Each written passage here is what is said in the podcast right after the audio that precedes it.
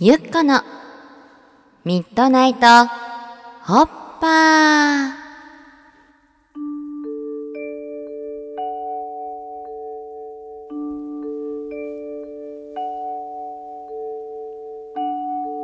皆さんこんばんは。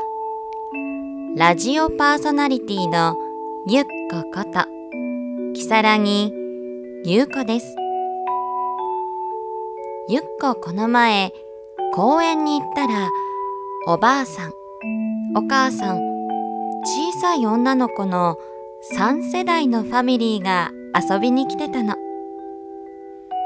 女の子がおばあさんをばあばばばって呼ぶとおばあさんはばばって呼ばれるの嫌だわ。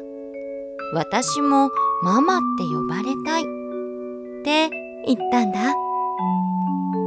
ゆっこその時思ったの。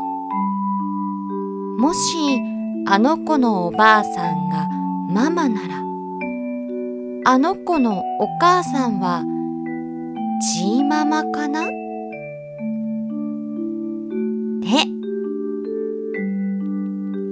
さてここでいただいたお便りを読みたいと思います。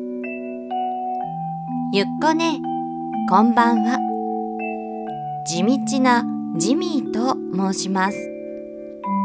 今日は少し気になっていることがあってお便りしました。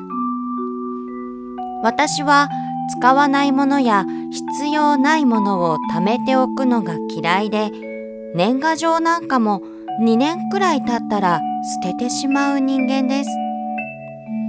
十数年前親しい友人から誕生日プレゼントとして手作りの犬のアップリケがついた肩掛けカバンをもらいました。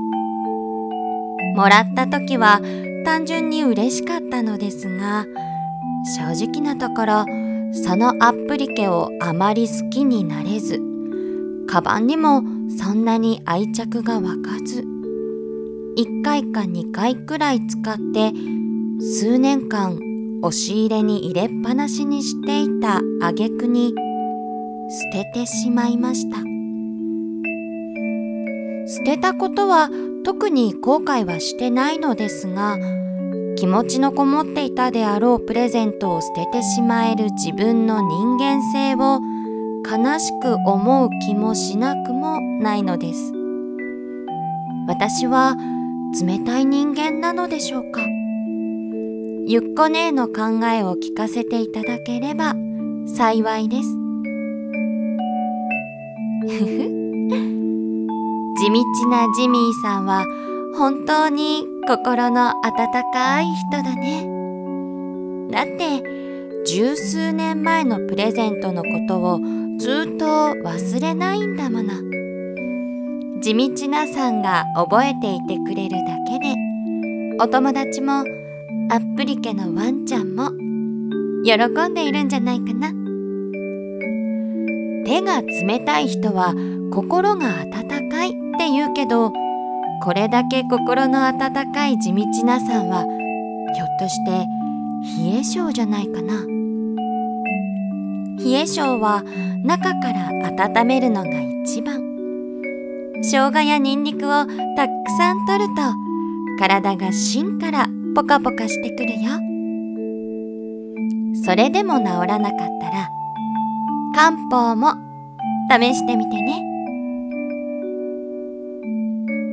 さてゆっこのミッドナイトホッパーではお便りを募集しているよ。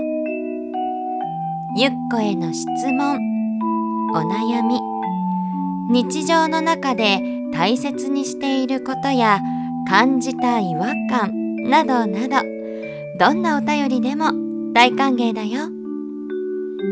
お便りの宛先はこちら。すべて小文字で「すこやかクラブ」at gmail.com まで。タイトルに「ゆっこへのお便り」と書いて送ってね。では。みんなの素敵な週末を願ってるよ。